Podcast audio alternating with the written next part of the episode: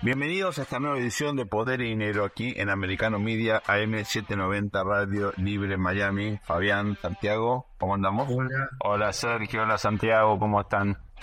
No sé si coincidan conmigo, pero eh, me parece que es oportuno hacer una evaluación eh, de la gestión del presidente Gustavo Petro, que efectivamente eh, en estos meses está como de a poquito definiendo un estilo de liderazgo. ¿eh? Eh, en algunos casos siguiendo las promesas de campaña, en otros eh, me parece a mí buscando más bien un posicionamiento más simbólico que desde el punto de vista de la política real. pero claro, Colombia fue en los últimos 20, 22 años el principal aliado de Estados Unidos en la región. recordemos el Plan Colombia, recordemos el acompañamiento a gestiones icónicas como la del presidente Uribe, por ejemplo, ¿no? Em, el fortalecimiento de las Fuerzas Armadas colombianas no tiene precedente. Hoy Colombia tiene, eh, corregime Fabi, eh, pero un poder militar eh, incomparable con el que tenía antes y en muchos aspectos muy superior al promedio de la región, gracias al apoyo de Estados Unidos, en algo que en mi opinión debería ser no sé si un modelo imitar del todo, pero un paradigma a tener en cuenta a la hora de repensar eh, justamente la modernización de las Fuerzas Armadas en otros países. Eh, pero fundamentalmente creo que hay dos aspectos muy polémicos. Por un lado, la cuestión del vínculo con Venezuela, que como todos sabemos es vital eh, para Colombia. Recordemos las migraciones millonarias, la, enorme cantidad de ciudadanos venezolanos que escaparon a Colombia para sobrevivir en la crisis humanitaria sin precedentes que experimentó eh, Venezuela. Aquí hay, bueno, veremos con qué éxito, ¿no? Pero un nuevo eh, enfoque respecto de la política bilateral. Eh, y otra cuestión central, creo yo, es el hecho de que Colombia fue una de las economías más mejor manejadas en la región junto probablemente con Chile, con eh, Perú y con México, sobre todo en la estabilidad macroeconómica, la independencia del Banco Central.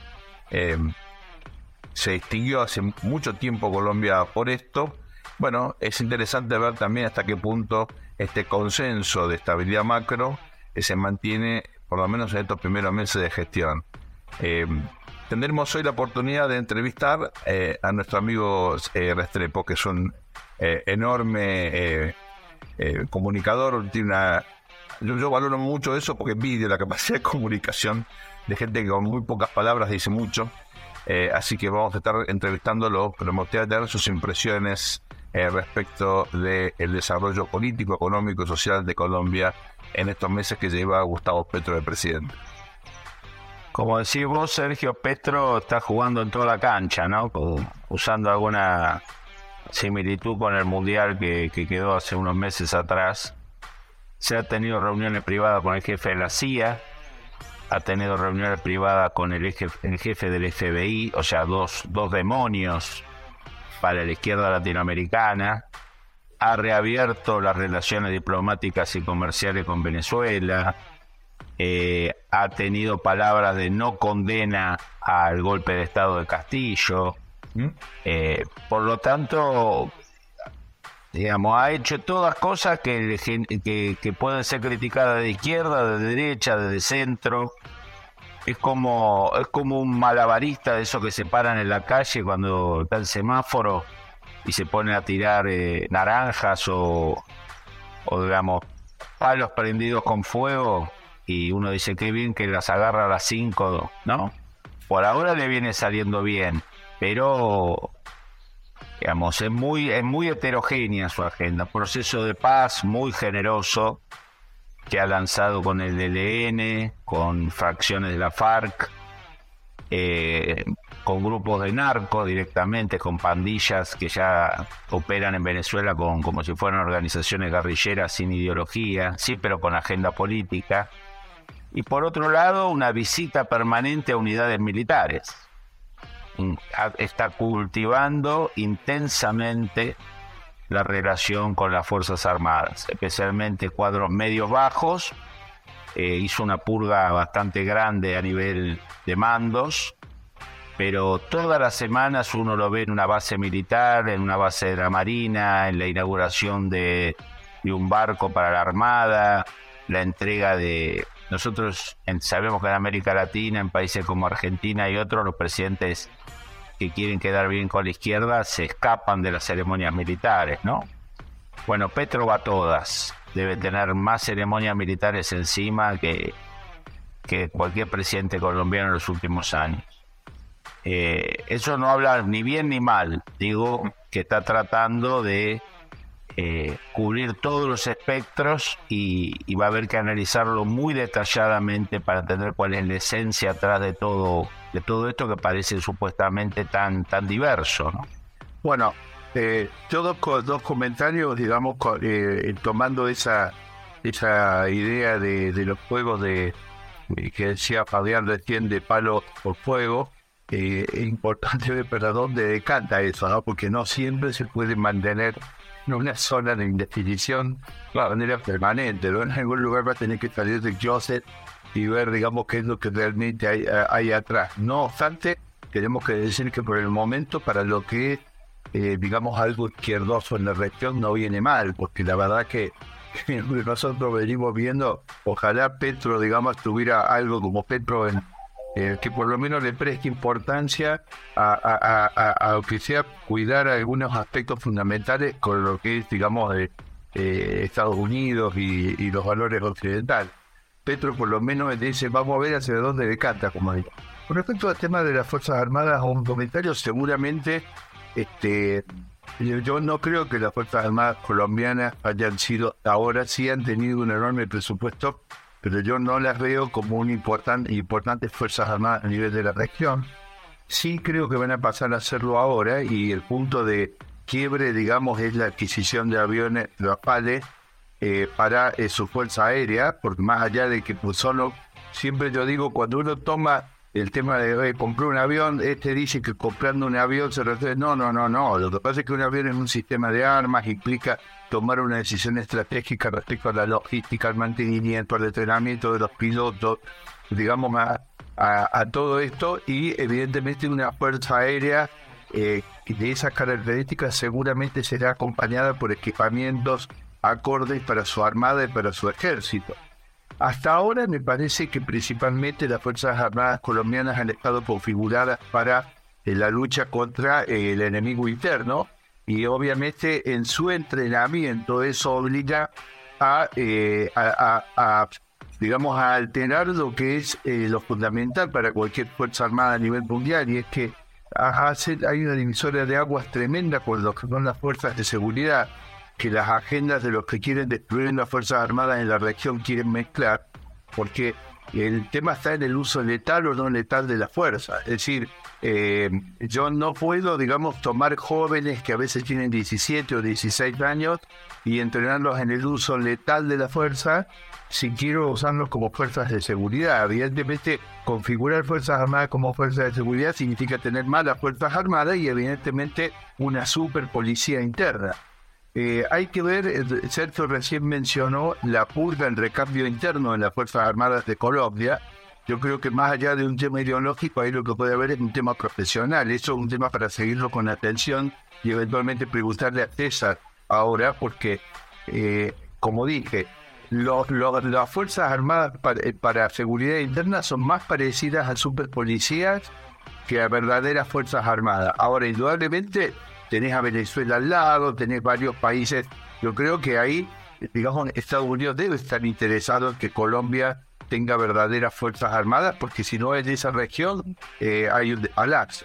Y ahí, Santiago, eh, yendo un poco al tema del sistema de armas, claramente en los últimos 30 años 28 años desde que el plan, desde que Estados Unidos empezó a acelerar la ayuda militar, ya con Bush padre, después con Clinton y así sucesivamente, hasta llegar al paroxismo con, con, Bush hijo y con, con Obama, el famoso Plan Colombia que transformó a, a Colombia en el tercer receptor de ayuda militar americana después de Israel y de Egipto como decís vos, yo creo que la etapa ahora de Colombia es eh, guerras interestatales. O sea, no tiene resuelto lo interno, pero ya está pensando en un equilibrio de poder. Y los sistemas de armas que está incorporando, el Rafale es para nuestra audiencia es uno de los aviones más caros que produce hoy Europa casi vale el doble de un F-16 americano. Eh, yo creo que hay una apuesta, una apuesta de plata muy importante de concretarse esta operación. No, muy importante y además una decisión estratégica tremenda porque eso es, eso ya es palabra mayor. Eh. Digo, y además para prestar atención en la región, miren que esto es una frazada relativamente corta. Es decir, si yo configuro las Fuerzas Armadas para eso, van a ser menos eficientes para eh, la lucha interna. Tengan eh, en cuenta que seguramente hay vínculos de la red de crimen organizado entre los problemas internos de Colombia los problemas regionales, sobre todo Venezuela. Eh, creo que esto es parte de la ecuación. Vamos a hacer una muy breve pausa y enseguida volvemos con más poder y dinero entrevistando a César Restrepo. No se vayan. Luego de la pausa estamos de regreso con ustedes. Bienvenidos a este segundo bloque de Poder y Dinero aquí en Americano Media, AM790, Radio Libre Miami.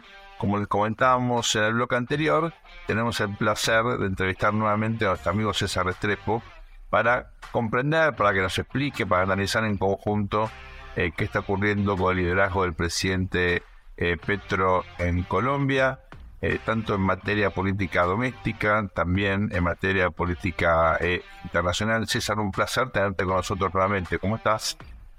Hola Sergio, Santiago, Fabián, qué gusto verlos de nuevo y aquí atento para conversar. Bienvenido, bienvenido César. Arranco con una fácil, eh, César. ¿Cómo combinamos Petro con el jefe de la CIA, Petro con el jefe del FBI, Petro en todas las ceremonias militares habidas y por haber, Petro queriendo comprar aviones de combate que ningún presidente anterior quiso pagar, la apertura de las relaciones con Venezuela, eh, la no condena al golpe de Castillo, toda la misma ensalada. ¿Cómo, ¿Cómo se come eso? Bueno, eh, el presidente Petro ahora es el presidente de un país y, y los, y los políticos cuando ejercen como políticos, pues abanderan una cantidad de iniciativas, de discursos y de narrativas que cuando ejercen gobierno, pues tienen que mandar al, al, a, la, heladera, como dicen en Argentina, o a la nevera, como decimos acá. Entonces, eh, eh, me decanto por lo primero, eh, las relaciones internacionales.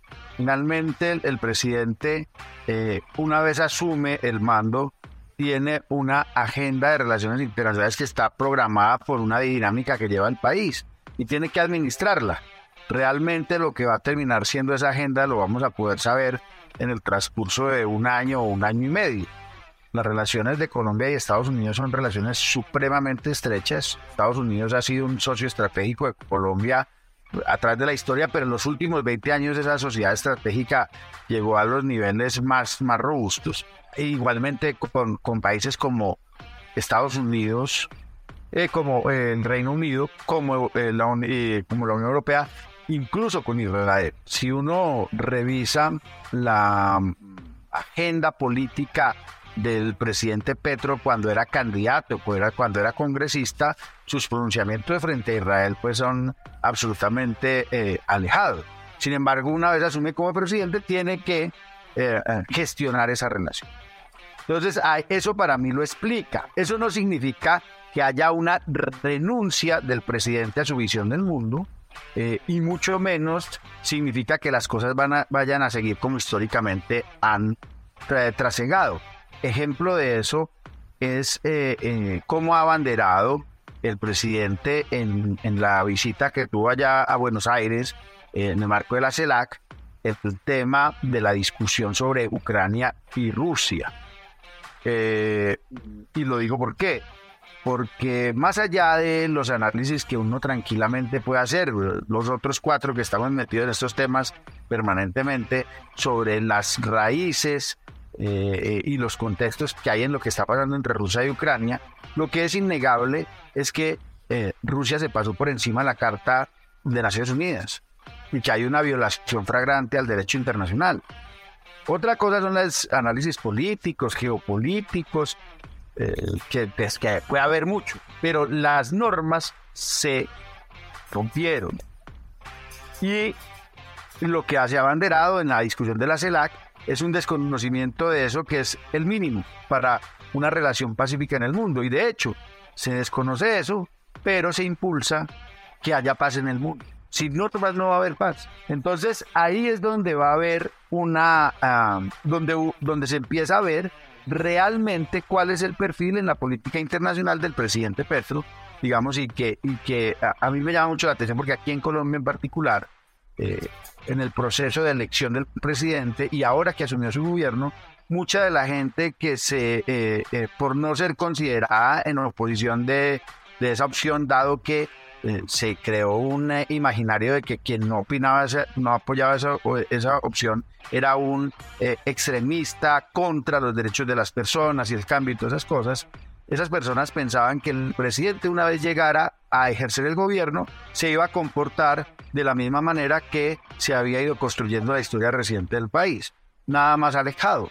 El presidente Petro es una persona que considera que el mundo, el país y las instituciones deben ir por un camino muy diferente al que eh, se han desarrollado durante los últimos. César, en este contexto uno podría definir con prudencia, por supuesto, que estos primeros meses de liderazgo del presidente Petro han tenido un rasgo de ambigüedad de, un presidente, eh, digamos, multifacético en términos eh, eh, ideológicos. Alguien le puede decir, bueno, al mismo tiempo una cuota de pragmatismo enorme, como tú sugerías.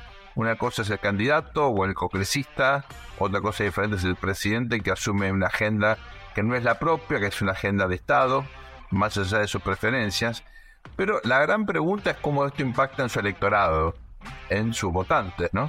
Que tenían expectativas y de pronto encuentran a un presidente gestionando de manera probablemente distinta a la que por lo menos el sector, digamos, más caracterizado como de centroizquierda en, en Colombia efectivamente tenía. ¿Cómo caracterizarías hoy este vínculo? Uno ha visto al presidente Boric, por ejemplo, en Chile, que no logró realmente consolidar en la gestión las expectativas que se habían generado eh, de él como candidato. ¿Está pasando lo mismo en Colombia o el presidente Petro sostiene buena imagen y, eh, digamos, todavía tiene crédito frente a su electorado. Eh, serio, está buenísimo lo, último que me planteas para poder tener esta, este, este pedazo de la conversación. Y es que pensemos que hoy en día América Latina es como un complejo de laboratorios.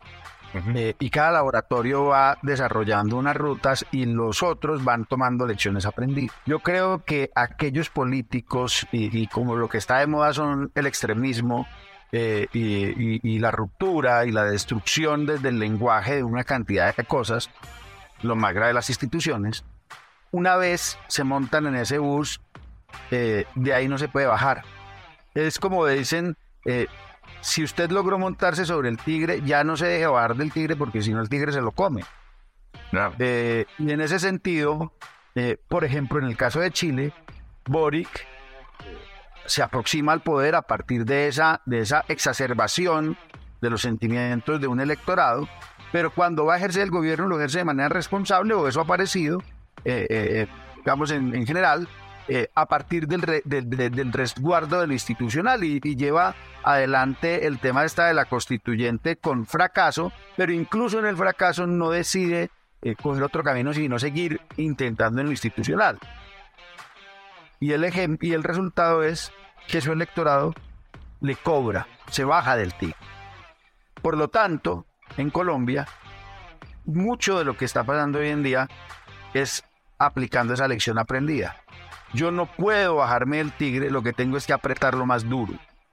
El tema es hasta cuándo dura la institucionalidad vigente bajo esa lógica.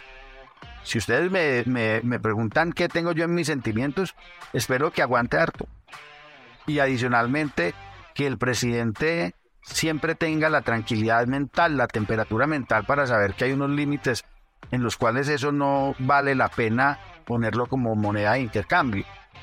Sin embargo, la política que se hace desde los extremos, en cualquier extremo, hoy en día ni se abandona para volver al canal institucional pues el mismo tigre se comerá a quien lo alimentó.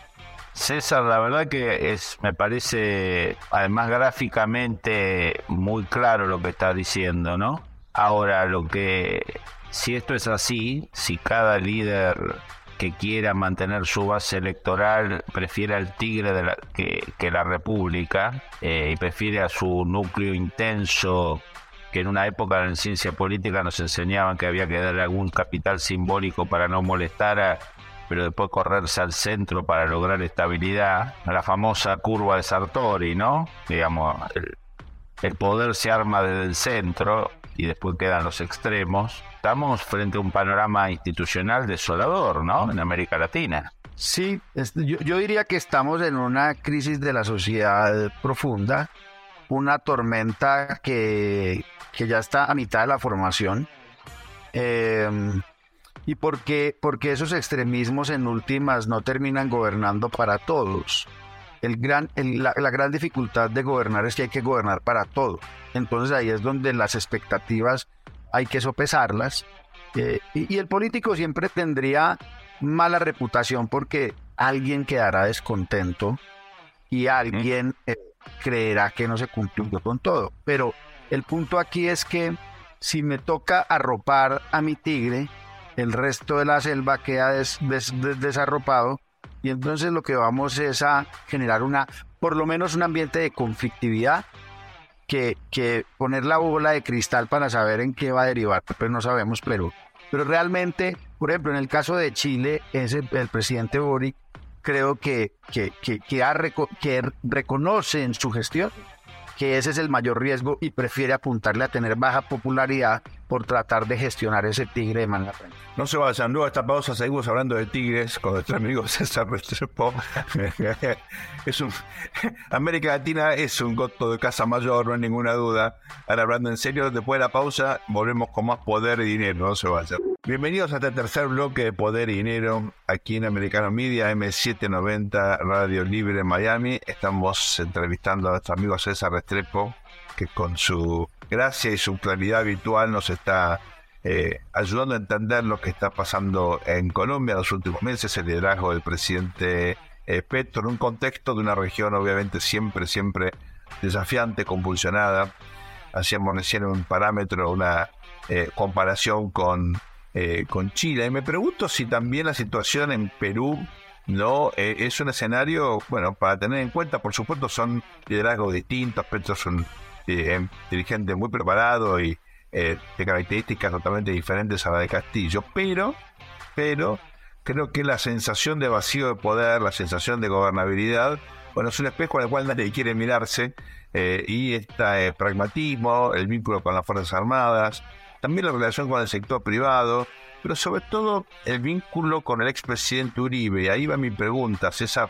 llamó la atención eh, de ambas partes, ¿no? Una vocación de diálogo, de eh, mantener un vínculo.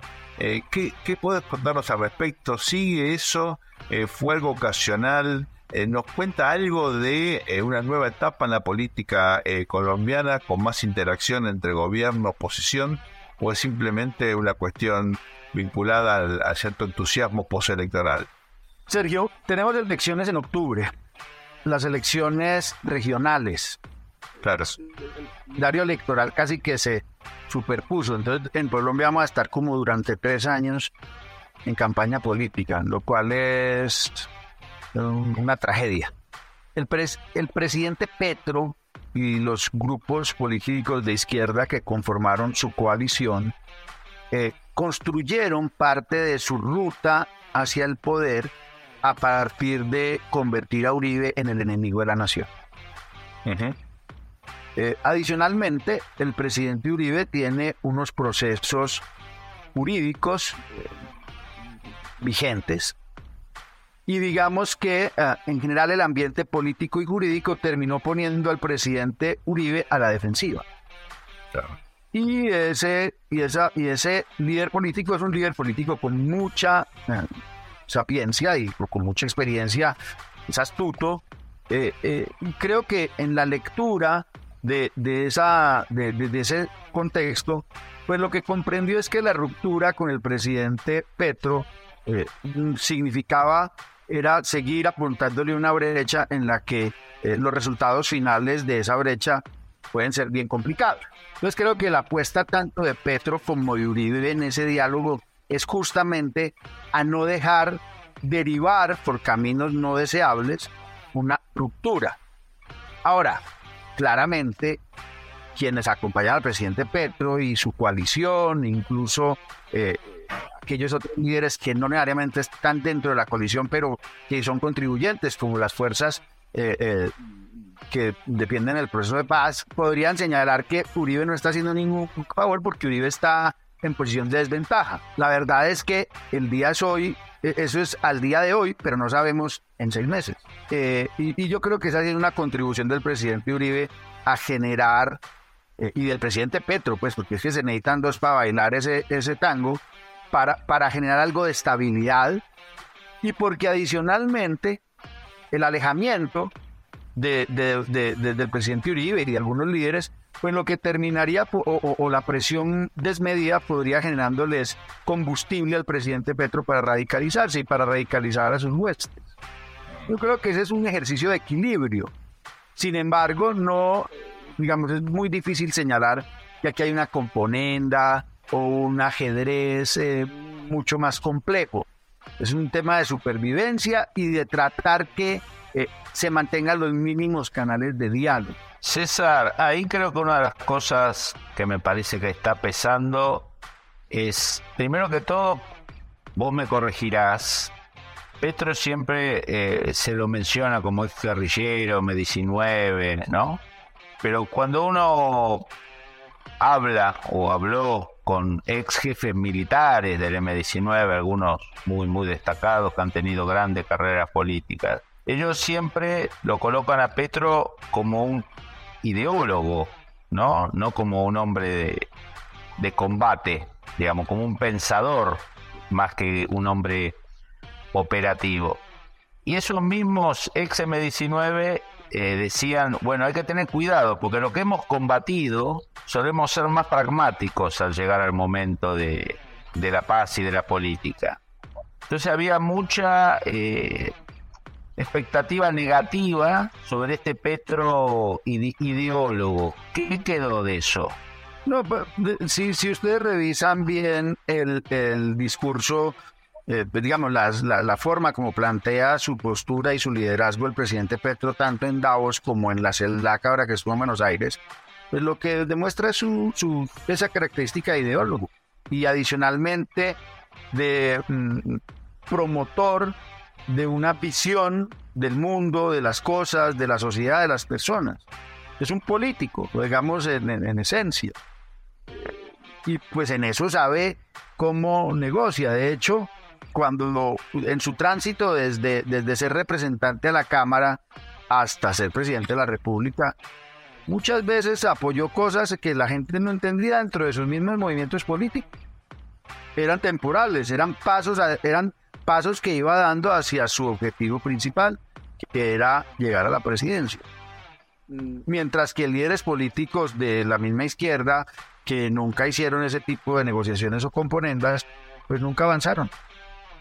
Eh, eh, digamos, la llegada del presidente Petro al poder es porque logró leer de mejor manera la ruta por la cual su opción podía avanzar y neutralizar los temores de quienes no creían en que él podría ser una opción eh, eh, digamos, beneficiosa para el progreso del país.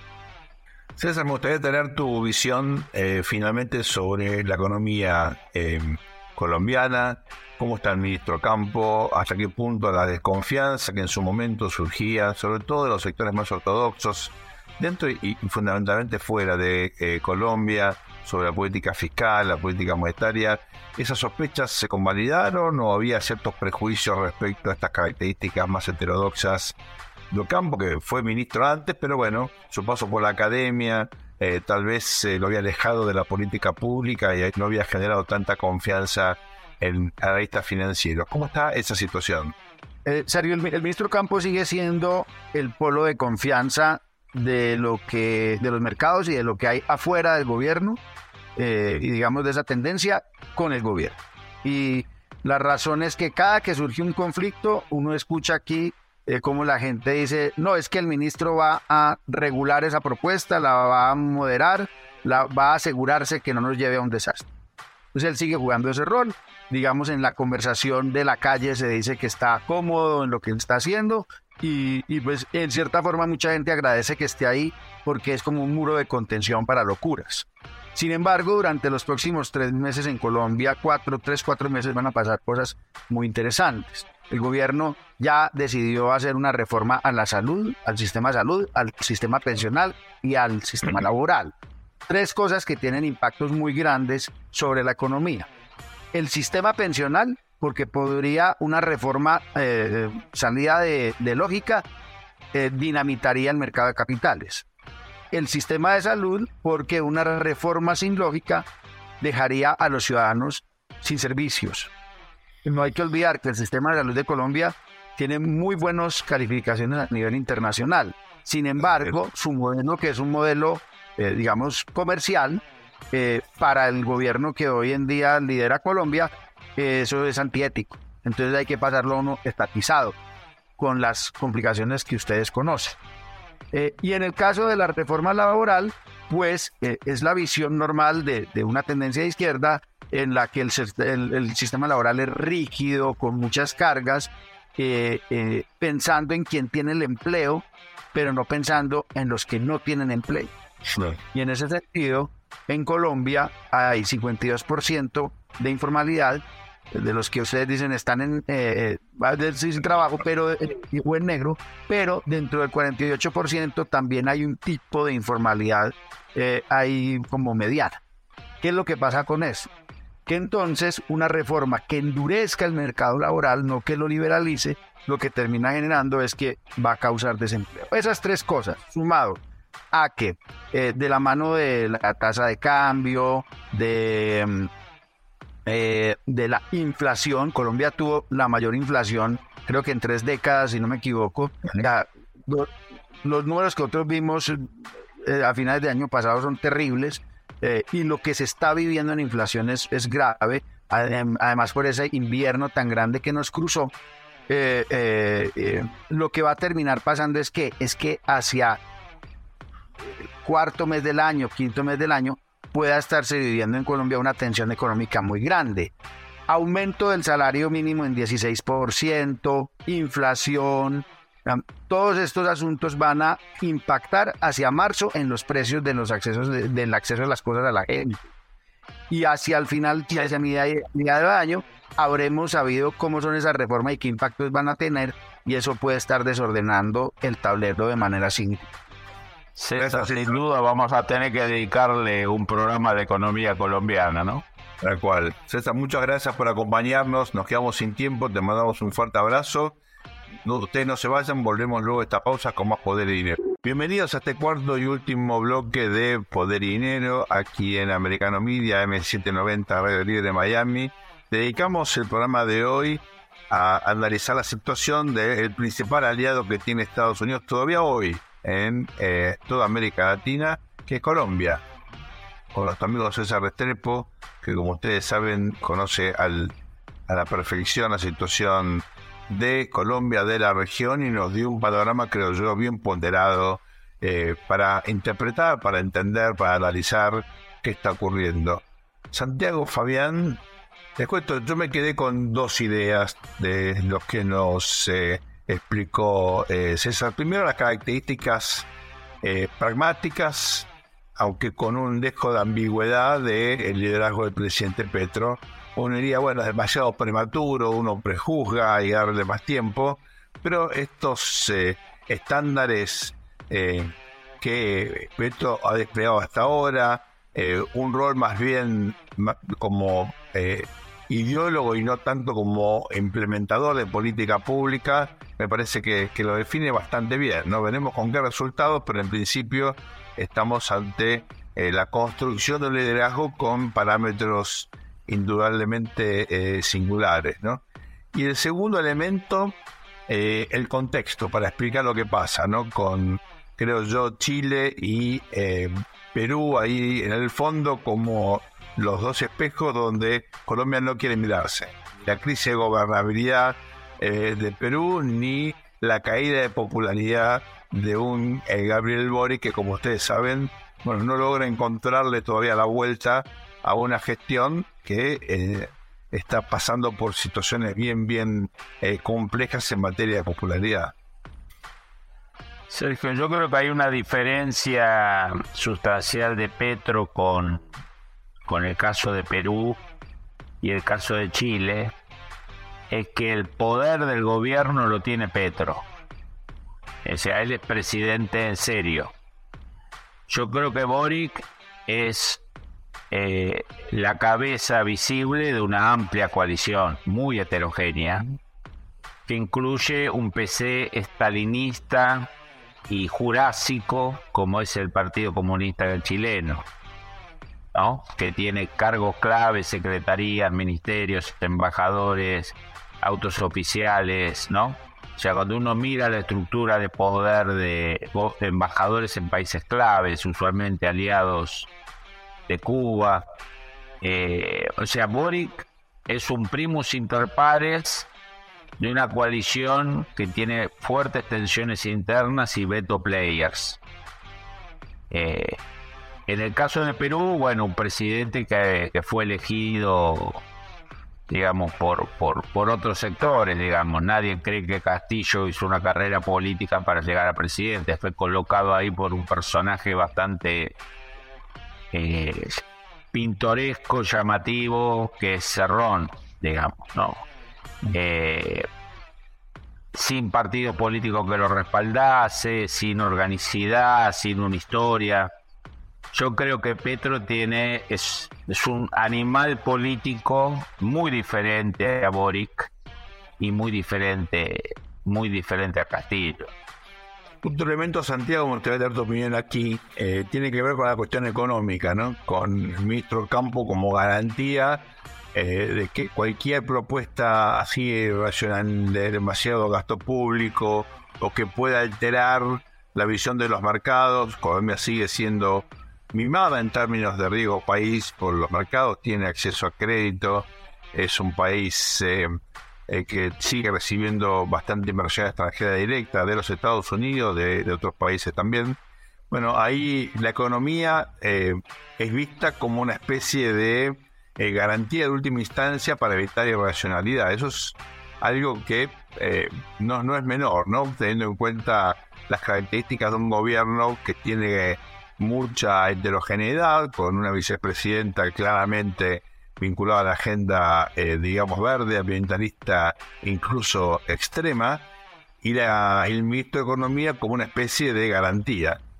Yo creo que evidentemente en la medida en que Colombia mantenga las principales instituciones funcionando, digamos, en materia económica, ellos tienen un banco central y algo que le llaman la Secretaría de Planificación que son muy profesionalizadas y muy fuertes, eh, van a poder, eh, digamos, eh, transitar, tienen un cierto margen, como ya se mostró en el caso de Perú y en el caso de Brasil también, para resistir, para resistir mientras se decanta este liderazgo político de Petro, como planteó Fabián al comienzo, al comienzo del programa, que planteaba, bueno, todavía está haciendo un malabarismo para dar señales hacia un lado y hacia otro sin terminar de definirse. Mientras tanto, las instituciones económicas de Colombia lo acompañan y eso puede ser un factor de, estabilidad. Otro de los temas que posiblemente intervenga y que debe ser un factor adicional de estabilidad institucional en, Colombia, adicional a las que conozco, que son el Banco Central y la Secretaría de Planificación, son las Fuerzas Armadas. Sí, ahí sin duda eh, Petro, digamos, como decíamos, como decíamos en el programa, ¿no? Cultiva el vínculo con la Fuerza Armada, va a los actos, a las entregas de sables, a la, botadura de, unidades navales, eh, no ha puesto en duda algunos, algunas modernizaciones eh, que ha lanzado el gobierno de Duque. Me parece que ahí hay una apuesta a un vínculo, a un vínculo personal y fuerte con las Fuerzas Armadas. No hay discursos así eh, como, como tuvo el kirchnerismo en la Argentina de usar a las Fuerzas Armadas para agradar a la izquierda atacando a las Fuerzas Armadas, o el Lula 3, que parece eh, propenso a generar alguna aspereza con las Fuerzas Armadas. Me parece que Petro en eso tienen claro eh, que hay que tener un... que, la, que digamos que, que Duque que Uribe, que la derecha chilena, eh, colombiana nos tiene que ser los únicos que tengan un vínculo fluido con la Fuerza Armada. Me parece que ese es un punto muy importante. Ser. Coincido. Eh, yo pensaba en Ocampo y eh, se me venía a la mente la figura y el rol que tiene Sergio Massa en el gobierno de la Argentina, en el gobierno kirchnerista, donde, por supuesto, salvando la distancia, Colombia es un país serio económicamente, tiene una inflación que aumentó, pues es acotada, no, no tiene el desastre macroeconómico de la Argentina, pero Massa también se presenta como digamos, un filtro para evitar la irracionalidad total, ¿no? Para evitar que las ideas así más absurdas de izquierda terminen generando más ruido todavía aún en los mercados. Eh, él se presenta de ese modo, en parte el mercado compra ese rol, eh, siempre con desconfianza, ¿no? Eh, pero me parece que lo mismo está pasando en Colombia, donde el ministro de Economía, tal vez con más pergaminos que masa, cumple ese rol ¿no? de, filtro hacia ideas eh, alocadas que pongan en juego, en todo caso, la estabilidad económica de un país caracterizado justamente por una gran reputación en ese sentido. Pero ayudado, ayudado por estructuras institucionales profesionalizadas que aún no han sido degradadas, ¿no? Exacto. Como el Banco Es un punto y este es un punto que tenemos que analizar en algún programa, si le parece, eh, que es este tema del, entre comillas, el, el político o el ministro, entre comillas, occidental y cristiano que se vende como el, el mal menor, ¿no? O el, que modera la locura de los demás, digamos que es una forma de articulación política que no podríamos llamar liderazgo, ¿no? Parece más un celador, un preceptor, un director de escuela como un líder político, Jóvenes, nos quedamos sin programas, se nos acabó el tiempo. Eh, la verdad que pensar Colombia en perspectiva comparada es una manera, creo yo, eh, muy, muy, muy ventajosa de mirar América Latina por las características del país, por los cambios que está experimentando, por el personaje Petro, que yo creo que tiene eh, muchas aristas o, eh, elementos interesantes eh, para analizar y por la fundamental importancia que tiene el vínculo con Estados Unidos. Así que seguiremos obviamente con Colombia como foco en futuros programas. Esto ha sido todo por hoy. Sigan ustedes aquí en Americano Media en AM790 Radio Libre Miami. Les mando un fuerte abrazo.